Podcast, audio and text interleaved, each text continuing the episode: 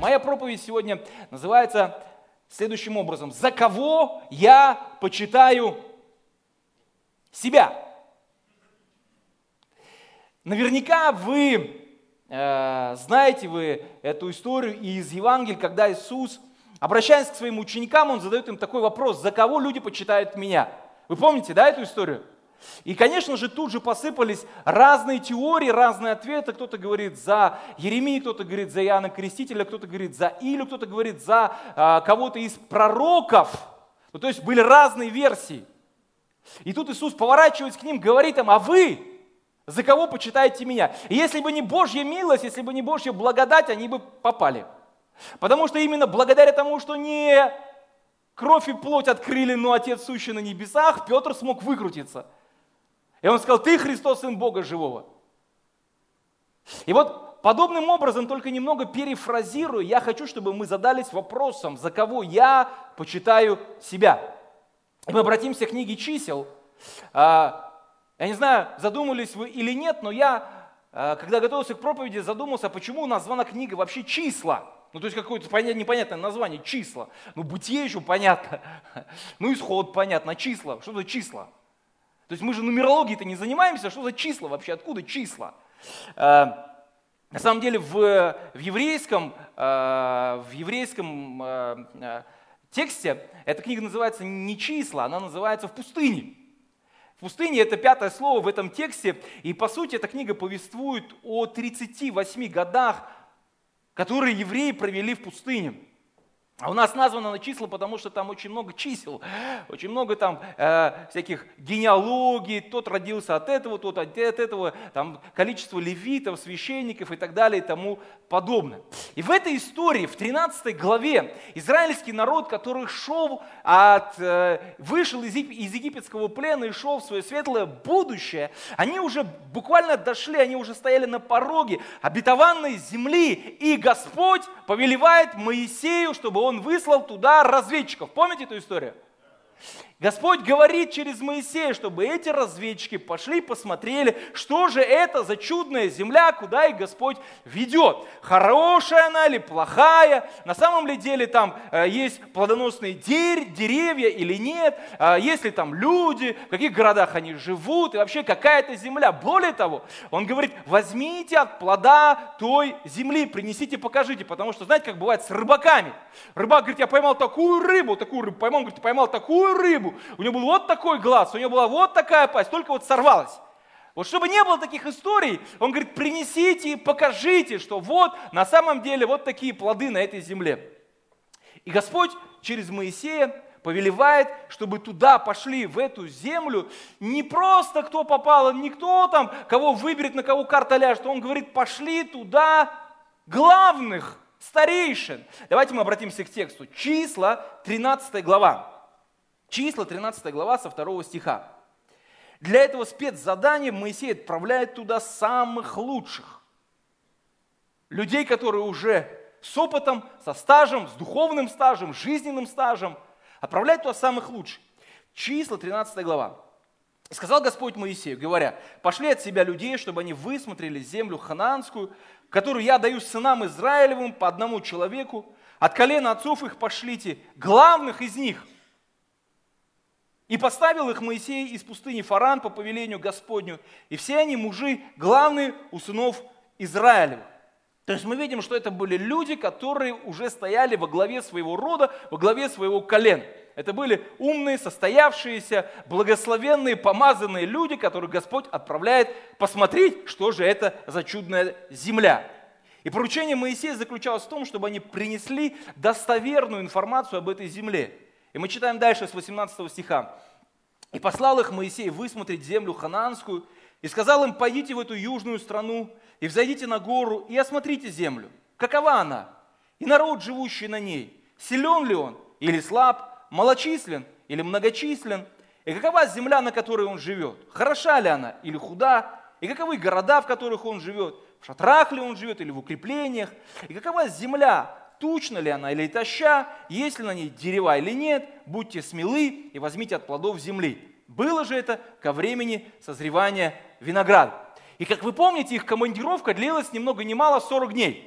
40 дней они потратили на то, чтобы добраться до этой земли и вернуться оттуда. И вот когда я читаю эту историю, я там заметил некоторые парадоксы. Первый парадокс, смотрите, а, с 26 стиха. И высмотрев землю, они вернулись через 40 дней. И пошли, пришли к Моисею и Аарону, и ко всему обществу сынов Израилевых в пустыне Фаран, в Кадес, и принесли им и всему обществу ответ. И показали им плоды земли. И рассказывали ему и говорили, мы ходили в землю, в которую ты послал нас. В ней подлинно, скажите подлинно, то есть по-настоящему, реально, это не придумано. Он говорит, в ней подлинно течет молоко и мед, и вот плоды ее. Вот они бумс и положили эту виноградную гроздь, которую еле дотащили два здоровых мужика. А в современном переводе написано, в этой земле всего в изобилии, и вот какие там растут плоды. Мы видим, что они признали, что эта земля хороша, она на самом деле плодовита, на самом деле там течет молоко и мед, но при этом стихами ниже, через 2-3 стиха, они написаны, распускали худую молву об этой земле. Чуть ничего не понятно. Они приходят и говорят, да реально нормальная земля. Да вот смотри, какие виноградные грозди мы принесли. Да на самом деле там полное изобилие. Есть и молоко, и мед. Да все там хорошо. Через два стиха они говорят, худая молва об этой земле. Там ничего хорошего вообще нет. Они об этой земле сказали следующее. Это земля, которая пожирает живых. Но они-то живыми вернулись оттуда. Я вот читаю, и мне что-то как-то непонятно. С одной стороны, вроде бы все хорошо, вроде бы там все здорово, а с другой стороны, земля – такое адское место, которое пожирает живых. И второй парадокс, который я читаю в этой истории, он заключается в том, как эти посланники, соглядатые, они увидели местное население. Людей, которые жили там. С 29 стиха. Но народ, живущий на земле той, они рассказывают историю – силен, и города укрепленные, весьма большие, и сынов Янаковых мы видели там. Амалик живет на южной части земли, Хитеи, Евусеи, Амареи живут на горе, Хананеи же живут при море и на берегу Иордана. И в 33 стихе написано, они говорят, весь народ, который видели мы среди ее, люди великорослые. Да ладно, Прям весь народ, да? Вот весь народ, который мы там видели, вот все они люди великорослые. Так ли было на самом деле? Насколько эта информация соответствует действительности? Ну, я решил заглянуть в библейскую энциклопедию – ну, думаю, ладно, я-то понимаю, что это не так, но все-таки убедиться, утвердиться. Думаю, посмотрю, кто такие, Амарей, Хитей, Евусей, Хананеи. Может, на самом деле они гиганты, великаны. А нет, произошли все от, от одного корня, от Ханана. Отец их Ханан был. И кто раньше, кто позже пришел на эту землю, и никаких сведений о гигантизме этих людей нет. Вообще никаких. Вообще никаких. Обыкновенные, нормальные люди, как ты и я. Но они говорят, все, вот все, все, все обитающие на этой земле люди великорослые. Да, были сыны Инаковы, но не все, кто обитал там, были сыны Инаковы.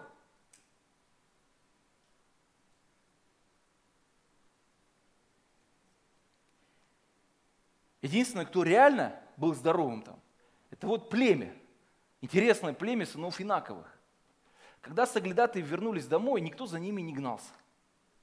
Они спокойненько пришли, спокойненько принесли эту ветвь, виноградную гроздь. Они там не встретили никакого сопротивления, то есть, другими словами, это не была враждебная среда, которая пыталась поглотить живых. Там не были, там, знаете, такие лучники и все остальное, которые пытались их своими стрелами догнать. Никто не собирался с ними воевать. Земля реально была хорошей, но что же так смутило и напугало их? Что сбило их с толку? Ведь из 12, 10, десятерым можно было постойно, по, спокойно поставить диагноз паранойя. У них раздвоение личности. Потому что одно полушарие говорит, что земля хорошая, и плоды там хорошие, и молоко там есть, и мед там есть, а другая половина головы говорит, там страх, ужас, жуть, мрак. Одна половина э, его, их головы говорит, о, там нормальные люди живут, другая половина говорит, там сыны Инаковы, там все, все как сыны Инаковы, там просто не пролезть, нам, нам невозможно туда попасть. Что с ними произошло? Всего, всего прошло чуть больше года с тех пор, как они вышли из египетского плена. И вы помните, что там как раз таки их догонял фараон, он настигал их. И причем они гнались за, и за евреями, они гнались на этих э, железных колесницах. И в армия, египетская армия, египетская армия фараона, она на то время была самая, самая оснащенная, самая боевая – самая организованная. То есть сильнее, круче армии фараона не было вообще. И помните, что они без единого выстрела всю армию одолели. Причем не они, а Господь, который сражался за них. Что произошло с ними? Ведь еще ну, буквально меньше года, чуть больше года назад они посмотрели, смотрят, нет никакого фараона. Нет никаких колесниц, нет никакой угрозы, они для этого ничего не сделали. А тут они пришли в землю, которая хорошая, в которой все замечательно, все прекрасно. Но восприятие этой земли, оно их очень сильно испугало. Ответ кроется в последнем стихе, 13 главы. Давайте мы прочитаем этот стих, 34. Там видели мы исполинов, сынов Инаковых, от исполинского рода. И мы были в глазах наших, как саранча.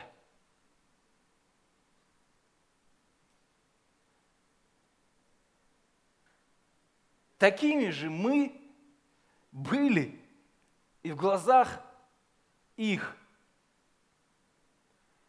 Вот где собака зарыта – вот где корень их ужаса, страха. Вот почему они испугались не только исполинов, которые жили там, но и все народы, живущие на той земле, они приняли за исполинов. Вот почему благодатную землю они назвали пожирающей живых. Друзья мои, когда мы кажемся сами себе в своих глазах саранчой, то мы думаем, что мы также в глазах других представляемся окружающим нас людям.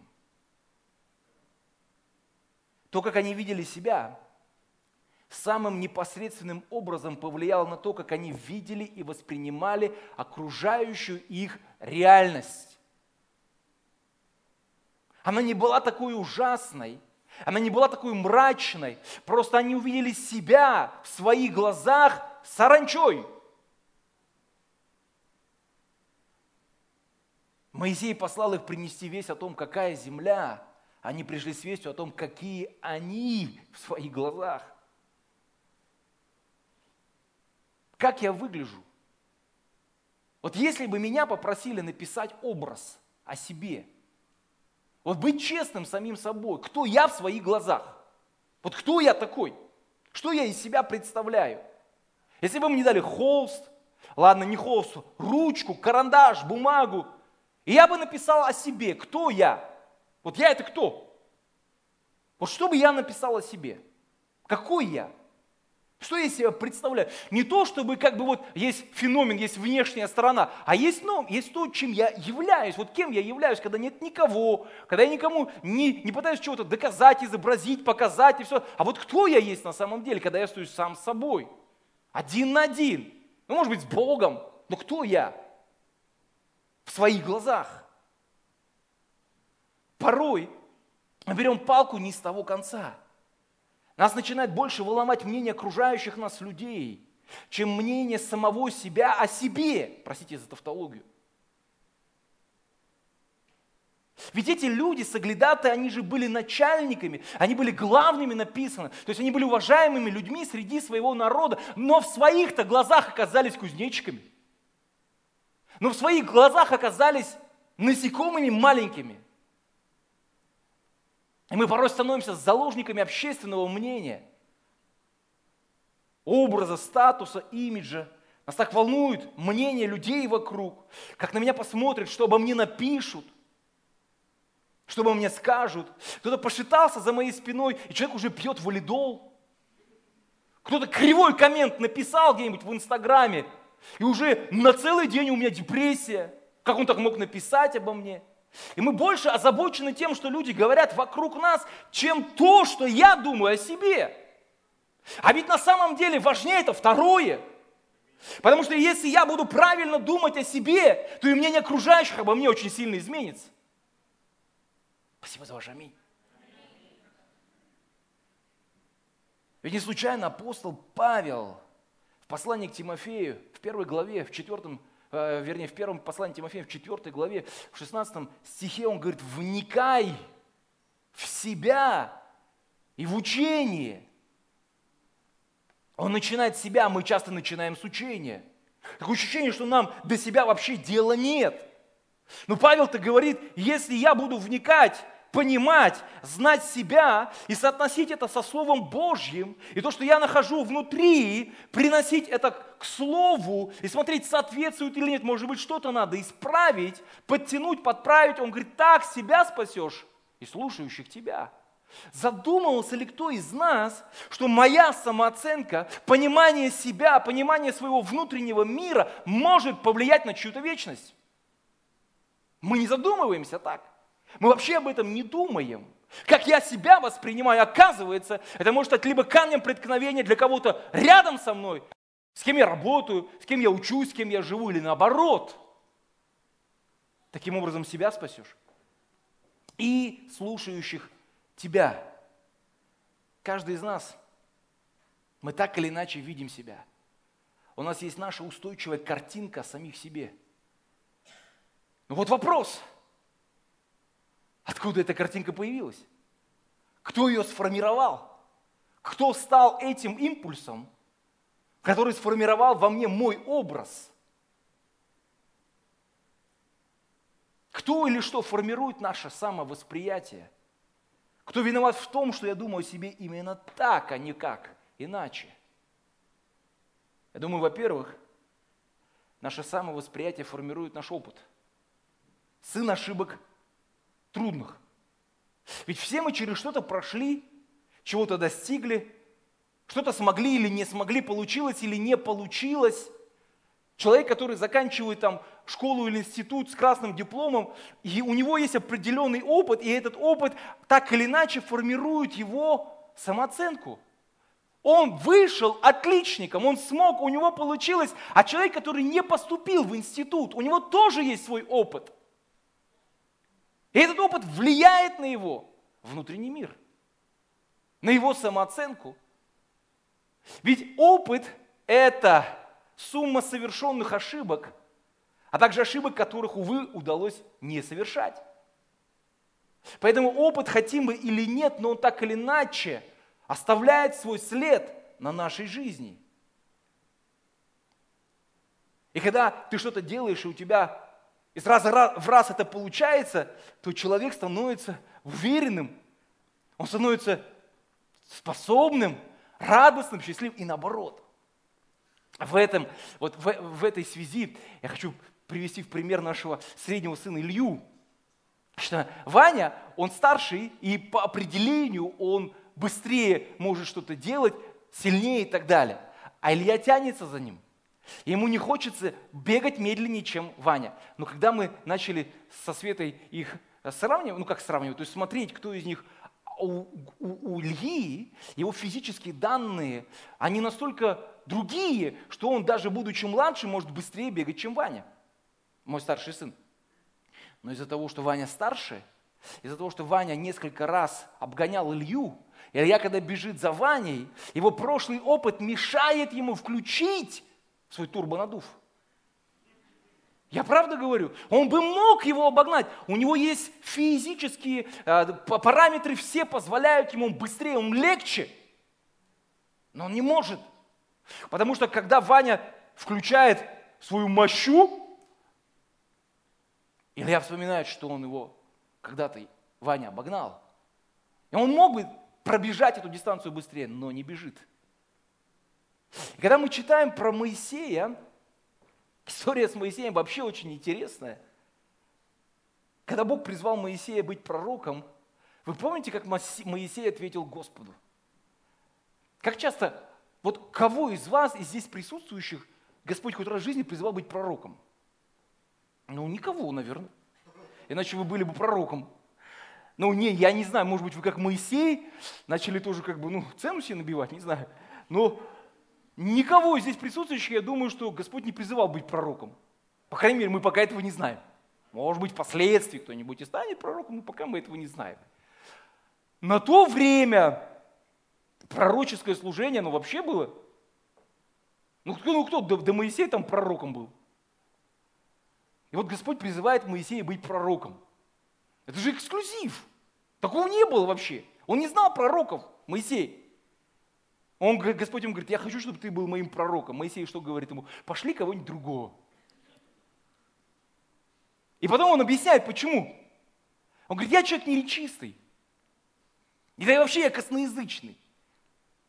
Но в книге Деяния апостолов написано про Моисея, что когда Моисей был в египетском э, дворце, в дворце у фараона, он, он был обучен всей мудрости, и написано, он был силен в словах и в делах. Что такое Моисей? Какая-то опять нестыковка.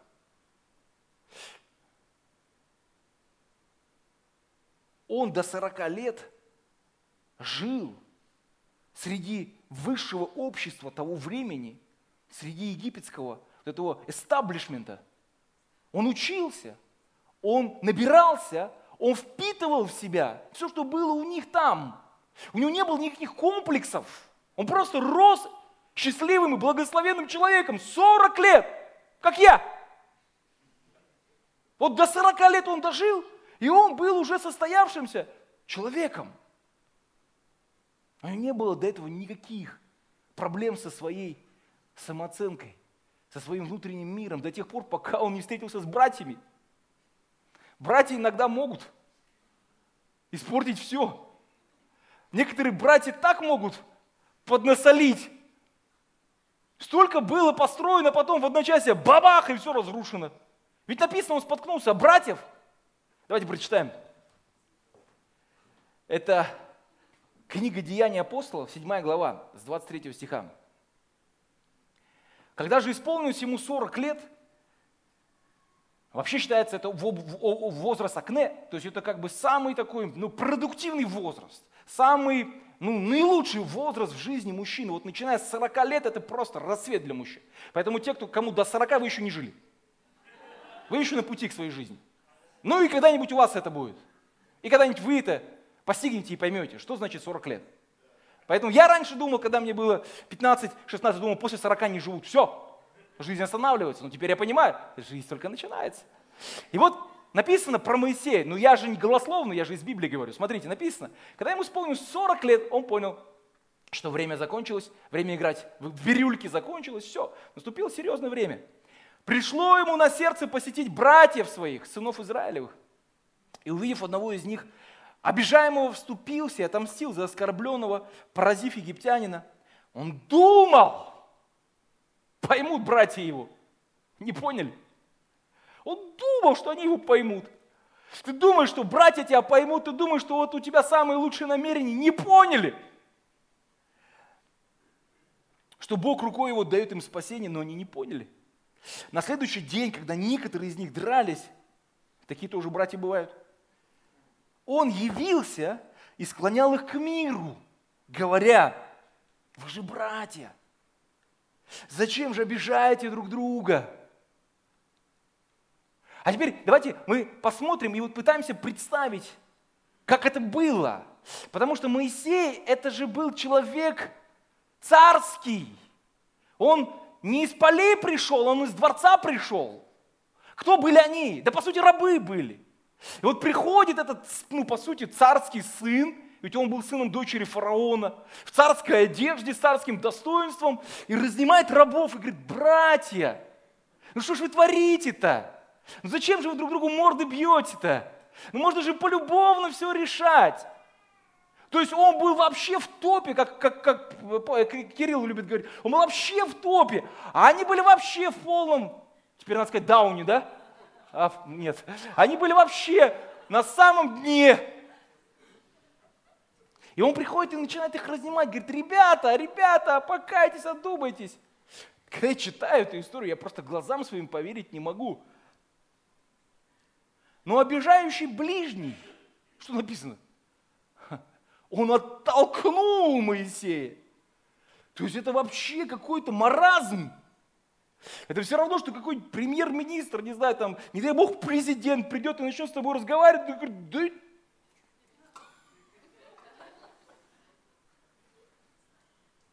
Написано, он не просто как бы посмотрел на него и сказал, он оттолкнул Моисея. Типа не лезь ты вообще не в свои дела. Кто ты такой? Давай до свидания. Моисею, сыну дочери фараона. Говорит, пошел вон отсюда. И сказал, кто тебя поставил вообще? Начальником, судьей над нами. Не хочешь ли ты убить и меня, как вчера убил египтянина? А вот это вообще меня предложение, оно убило. Мужику 40 лет. Мужику 40 лет, он вырос в нормальной среде. И вот никто не гнобил, не обижал, не заставлял там унитазы мыть. Ну, он был сыном дочери фараона, рос во дворце, 40 лет мужику. И вот от этой фразы внутри него что-то произошло, переклинило Моисея. Написано, от этих слов. Что он сказал? Кто это такой вообще? Раб. От этих слов Моисей убежал и сделался пришельцем в земле Мадианской, где и родилось от него два сына.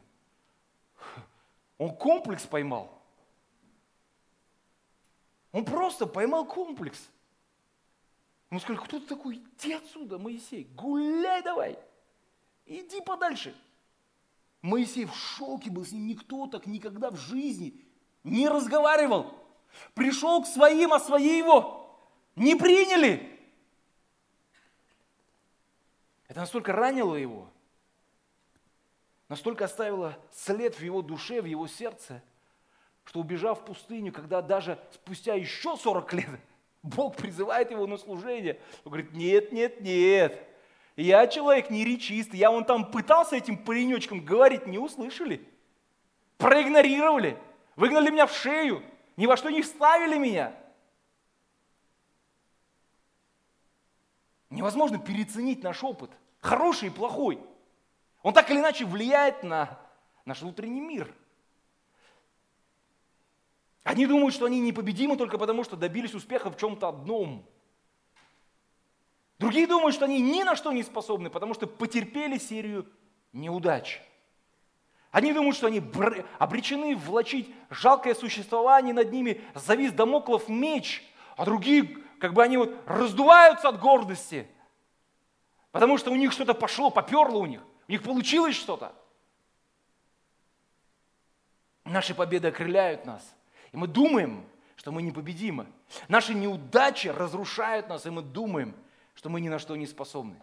Дорогие мои, я хочу вам сказать следующую истину. Наш опыт – относительно нашей личности, он информативен, но недостоверен.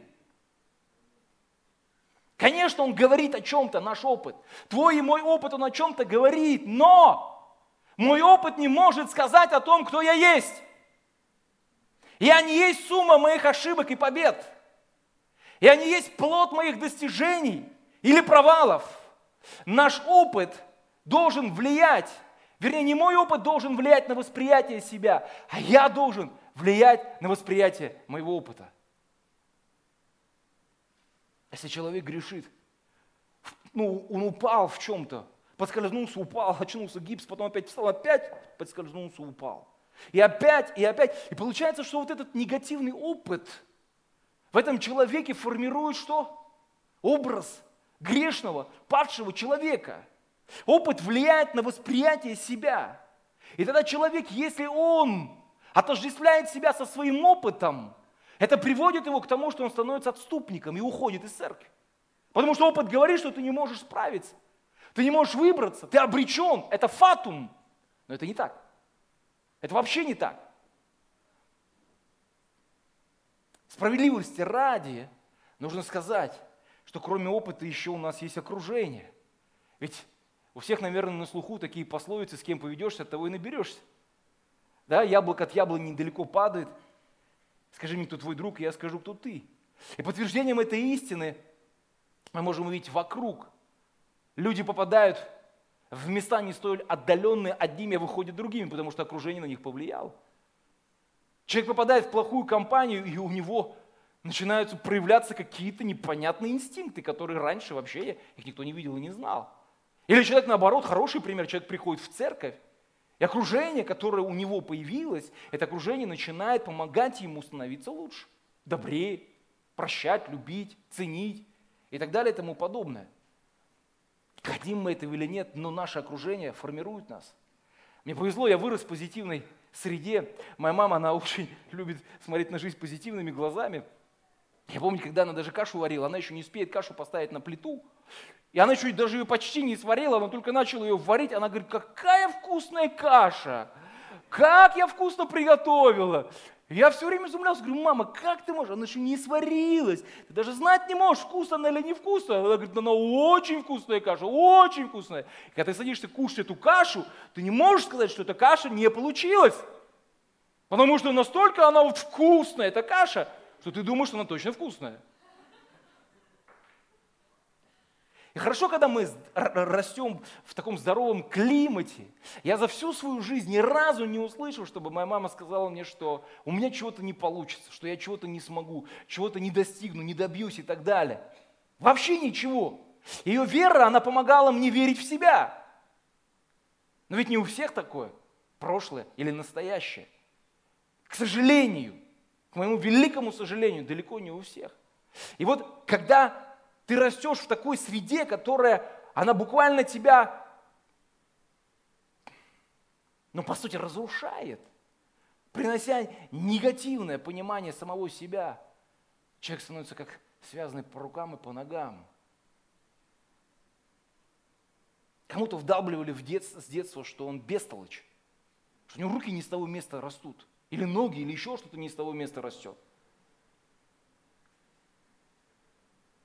И это попадает, это как, как стрелы, которые попадают в сердце. И потом причиняют боль.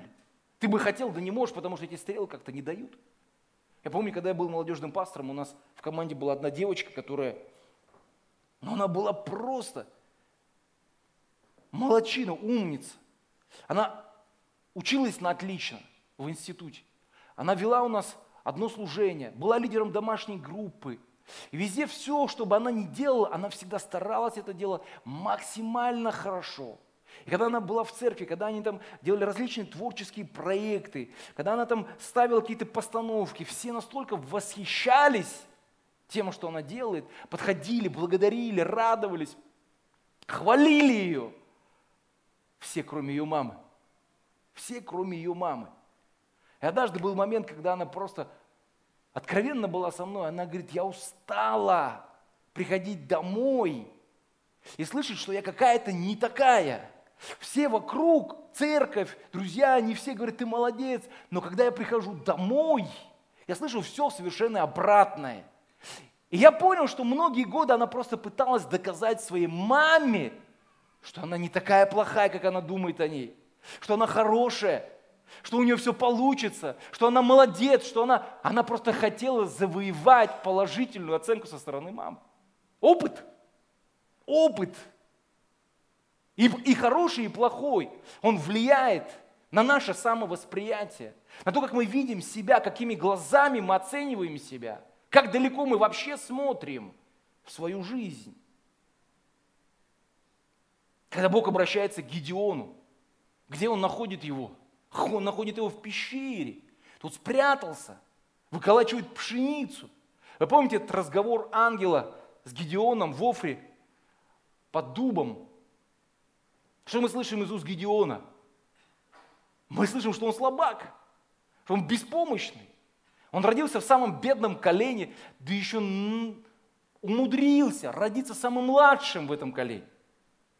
То есть все окружение, все, все вокруг говорило о том, что он ни на что не способен, он лузер. Судьи, 6 глава, 14 стиха. Господь, возрев на него, сказал, иди с этой силой твоей. Ну представьте себе, состояние Гедеона.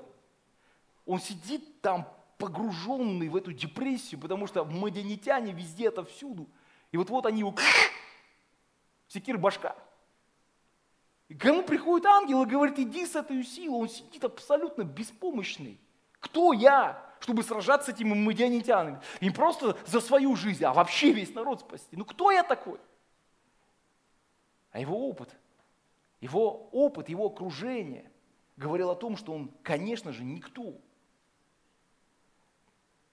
Гедеон сказал ему, Господи, как я спасу Израиль?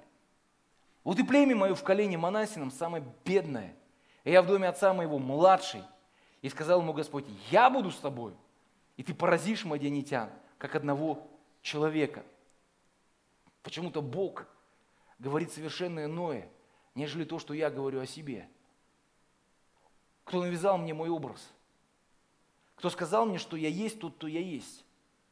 Кто сформировал во мне труса или закомплексованного лузера? Кто сказал, что я никогда не прорвусь?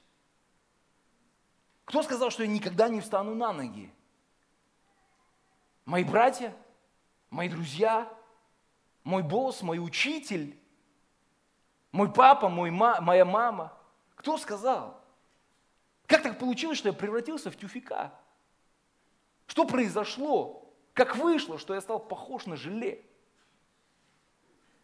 есть нечто большее, чем слова моего окружения, чем слова моих друзей, моих родни. Это слова самого Господа. Есть нечто большее. Все родные братья, которые жили с Иосифом, они пытались раздавить его, сломать его. Они пытались показать ему его место. Они говорят, твое место у параши. Когда он открыл для них сердце и говорит о своих мечтах, они смачно плевали в это сердце. Настолько они были готовы уничтожить его, что они в принципе готовы были физически его убить, если бы не один из братьев, который говорит, ну давайте хотя бы в рабство его продадим.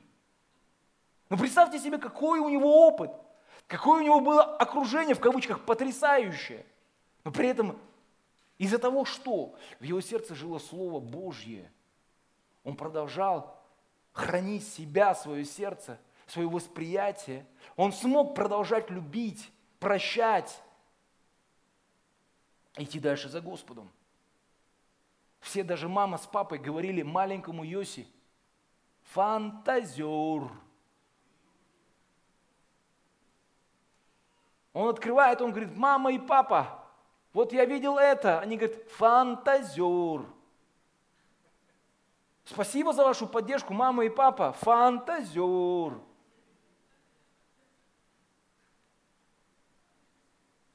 Внутри Иосифа жило слово.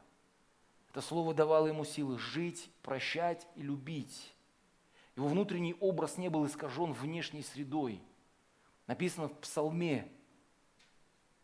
Стеснили оковами ноги его, в железо вошло душа его, доколе исполнилось слово его. Господне испытало его.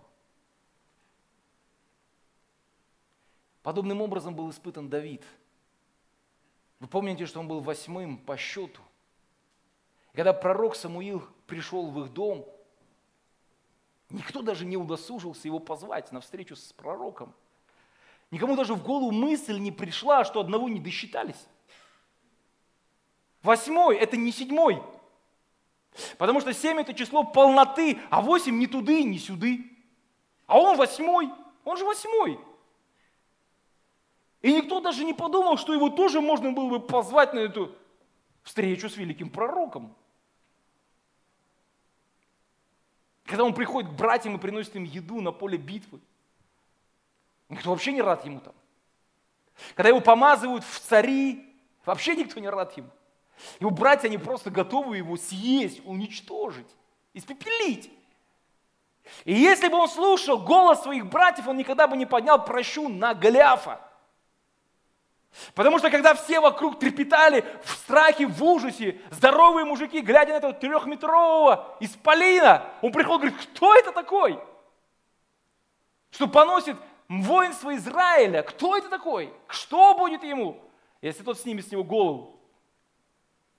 Если бы слова, которые он слышал от своих братьев, эти бы слова попали в его сердце, и он поверил бы в это, то он бы давно убрался во своясь, но вместо этого он поразил этого Голиафа. Потому что его образ был совершенно другой. И восприятие себя было совершенно иным, нежели то, как видели его другие внешние люди, даже близкие люди, даже родные люди. Но внутри он себя видел другим человеком.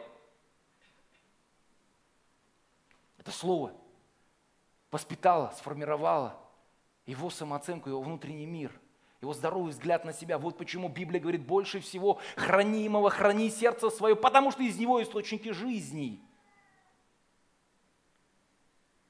Что мы слышим, когда Давид выходит на Голиафа? Голос неудачника или голос победителя? Я верю, что нам нужно надеть наушники от Бога – наушники от Бога.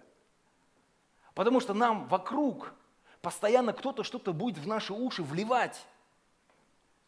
И если ты и я, мы наденем наушники от Бога, то нам вообще все равно, что о нас говорят.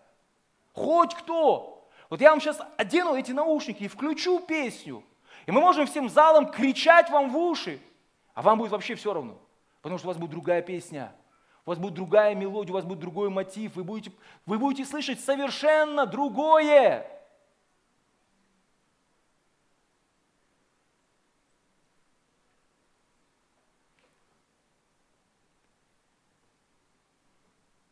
Главный вопрос сегодняшнего послания.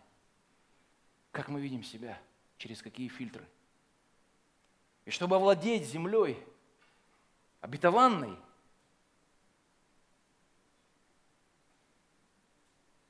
чтобы исполнить то, что Бог приготовил для тебя и для меня, безусловно, нам нужна вера, но это еще не все. Нам еще нужно себя правильно увидеть. Потому что из 12 10 были посланы также, но видели себя другими глазами. Они были в своих глазах саранчой. И поэтому они не готовы были и не хотели идти в эту обетованную землю. Она им даром была не нужна. Хотя это то, что Бог обещал для них. Я не есть то, что говорят обо мне обстоятельства. Я не есть то, что говорит обо мне прошлый опыт. Я не есть то, что говорят обо мне другие люди. Я есть то, что обо мне говорит Слово Божье. Вот это я есть тот, кто я есть. Ведь Библия говорит, что все старое прошло, и теперь все новое. Теперь я могу думать о себе не исходя из моих ошибок, грехов, падений или побед, а исходя того, кто я во Христе. Исходя из новой реальности. Второе послание Коринфянам, 5 глава, 17 стих. Библия говорит, итак, кто во Христе? Есть кто во Христе? Кто во Христе? Павел говорит, тот новое творение, древнее, прошло, и теперь все новое. Это все равно, что ты и я, мы как будто вышли с конвейера, с Божьего конвейера, и от нас еще пахнет заводской краской. Мы стали во Христе новым творением, созданным для добрых дел. Все старое прошло, похоронено, мы поем ему реквием. Все. У меня все новое. Меня могут воспринимать мои родные, друзья, близкие, как, как какого-то там Васю, Петю, Гришу, Дашу, Машу, но я уже другой, я и не тот. Все старое прошло, теперь все новое. Все новое. Бог творит. Все новое. Когда мы приняли Христа, Бог не только простил наши грехи, Он еще воссоздал нас заново И вы знаете, есть два очень важных вопроса, на которые мы должны ответить сами себе. Во-первых, кто для меня Христос? Если я отвечу на этот вопрос, кто Он для меня? Потому что для одних Он пророк, учитель, моральный пример, историческая личность. Но кто Он лично для меня? Кто Он для меня? Сегодня говорил очень замечательный Кирилл о встрече, которая меняет нашу сущность, нашу жизнь, наше естество. Это встреча, понимание того, кто Он для меня. Вот кто Он для меня, лично Он, для меня кто? Правильно говорил Кирилл, что можно приходить, можно разделять, можно понимать, можно головой кивать, но если встречи не произошло, то жизнь не изменилась. Кто ты для меня, Господи? Вот почему Савол, встретившись с ним по дороге в Дамас, спрашивает, кто ты, Господи? Кто ты? Я Христос, которого ты гонишь. Я Иисус, которого ты гонишь. Кто ты для меня, Иисус? Кто? И когда я отвечаю на этот вопрос, что ты, Господь мой и Бог мой, мы все ставим на свои места. Потому что отсюда второй вопрос звучит следующим образом. А кто я во Христе? Кто я во Христе? Потому что если я уверовал во Христа и признаю Его владычество в своей жизни, я вошел в новые измерения, в новое время, в новую эру, в новую эпоху, в, новое, в новую жизнь. Я вошел во что-то новое. Я не просто, знаете, меня подрихтовали, подкрасили. Я вошел в новое. Я стал новым человеком. Его, его власть теперь надо мною. И теперь я в нем. Я на территории Божьего Царства. И я Божье дитя. Это очень сильно меняет все. Ефесянам 2 глава 5-6 стих написано. И нас мертвых. Мы все были мертвы. Все были мертвы по преступлениям оживотворился Христом. Благодатью вы спасены. И воскресил с Ним и посадил на небесах во Христе Иисусе. Отныне я не могу смотреть на себя прежними глазами. Мне нужно учиться, учиться, и еще раз учиться, видеть себя по-новому, видеть себя во Христе, видеть себя как новое творение. Поэтому я не то, что обо мне думают другие – я не то, что говорят обо мне вокруг. Я не то, что говорит мне мой опыт. Я не то, что даже я сам думаю о себе. Я то, что говорит обо мне Бог. Я то, что говорит обо мне Его Слово. Его истина. Главное желание Бога привести нас в полноту. Не только простить наши грехи, но, друзья мои, восстановить утраченный, искаженный, разбитый, разрушенный образ Божий внутри нас. Восточная церковь называет это Божение – Восстановить образ Божий. Ведь Господь не просто простил наши грехи, не только простил наши грехи, Он хочет, чтобы теперь в нас был восстановлен Его образ, чтобы мы были похожими на Него, на Сына Божьего. Как это происходит? А это происходит, когда я беру Его Слово и начинаю видеть в Слове то, кто я есть. Я ломаю свои стереотипы, я принимаю это слово для себя, я начинаю исповедовать это слово в свою жизнь. И я говорю, что все старое прошло, я новое творение. Пусть все вокруг что угодно говорят, я новое творение. Я стал новым человеком. Я теперь во Христе Иисусе. Таким образом, Бог внутри нас начинает восстанавливать это божественное достоинство, это божественную природу внутри нас.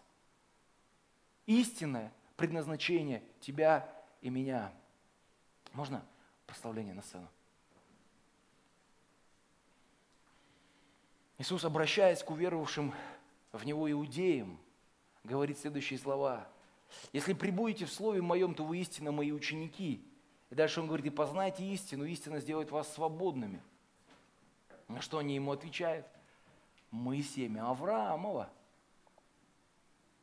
И не были рабами никому никогда. Как же ты говоришь, сделайтесь свободными? А? Ведь наши религиозные клише не позволяют нам увидеть, что мы в чем-то были неправы и что-то нужно в своей жизни изменить. А Иисус говорит, познайте истину, истина сделает вас свободными.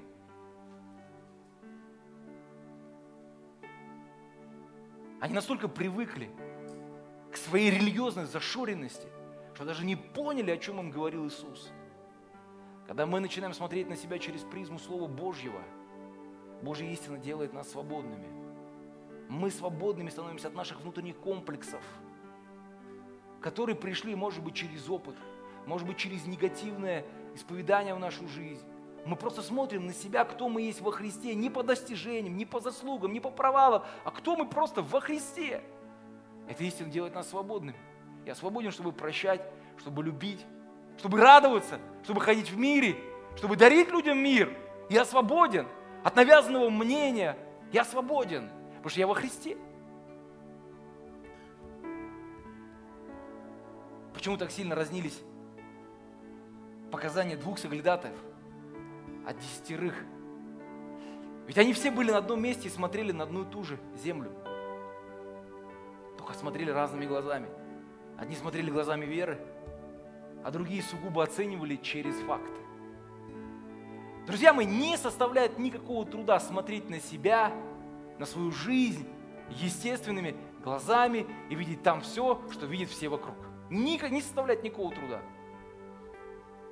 Но мне нужна вера. Мне нужна вера, чтобы смотреть на свою жизнь глазами Бога, через призму Его Слова. Вера – это осуществление ожидаемого и уверенность в невидимом.